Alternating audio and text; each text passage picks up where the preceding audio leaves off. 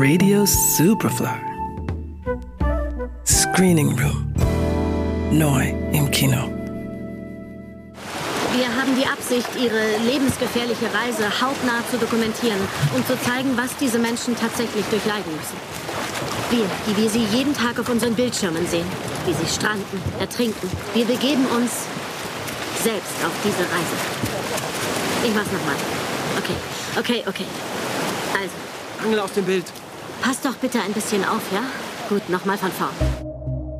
Die junge Journalistin France de Meur ist eine Gewinnerin. Fantastisches Aussehen, fantastische Karriere, das perfekte Leben. Doch hinter der Fassade gähnt ein tiefes Loch, aus dem nur eines hilft. Gucci oder eine lebensgefährliche Kriegsreportage und zwischendurch ein Aufenthalt in einer Nervenklinik. France ist die bekannteste Journalistin Frankreichs. Kein Wunder, denn das ist doch ihr eigentliches Kapital. Denn ihre Reportagen sind eigentlich fürchterlich oberflächlich und dienen ihr lediglich als Vehikel der Selbstvermarktung. Auf die Inszenierung versteht sie sich dafür ausgezeichnet. Heraus kommt stets ein äußerst empathischer Beitrag über Menschen, die sie zuvor erstaunlich empathielos dirigiert hat. Gut, dann brauchen wir jetzt noch den Anführer. Okay, na los, geh auf deine Position. Also, Monsieur. Sie sollen, äh, Sie sollen nur in eine bestimmte Richtung sehen, und zwar nach da oben. Ist ganz simpel, okay? Sehen Sie hier. Sehen Sie zu mir. Hier. Verstehen Sie? Hier, hier, hier. Sehen Sie hierher. Genau. Super. Nein, nein, nein, nein, nur gucken. Könnten Sie ihm sagen, dass er nur gucken soll, bitte? Doch so sehr das Leben von France auf Spur zu sein scheint, zwischen Luxuswohnung, Wohlfühlshoppen und Mäzenendinner schleicht sich ein Gefühl des Unbehagens ein. Ein harmloser Unfall, den sie verursacht, bringt sie völlig aus dem Gleichgewicht. Sie beginnt sich mit übertriebener Fürsorge um die Familie des leicht am Knie verletzten Opfers zu kümmern. Damit kann ihr Mann allerdings nur schlecht umgehen. Es ist ja schließlich mein Geld. Und das ist es eben nicht, es ist unser Geld.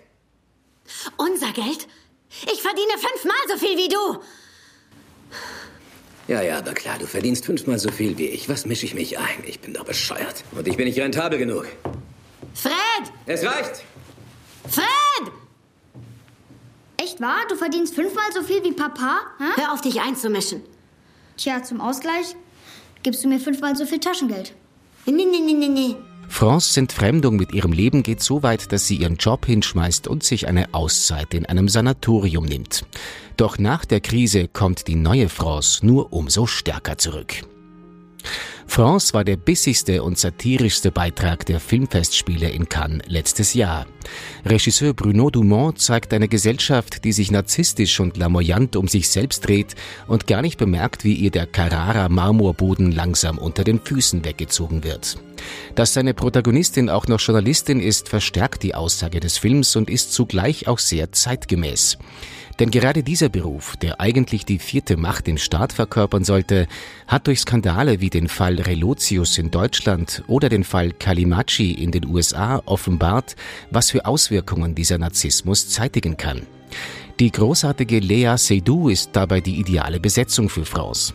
Denn so bequem es wäre, sich von so einer Figur zu distanzieren, schafft sie es doch, ihr eine Aura von trauriger Melancholie zu verleihen, die den Zuschauer stets abholt. Regisseur Dumont dagegen holt einen durch bewusst gesetzte Irritationen immer wieder heraus aus dem Szenario und erinnert so daran, die Realität liegt im Auge des Betrachters. France. Ab Freitag im Kino. Johannes Ramberg, Radio Superfly. Radio Superfly. Im Kino. Screening Room wurde präsentiert von Film.at.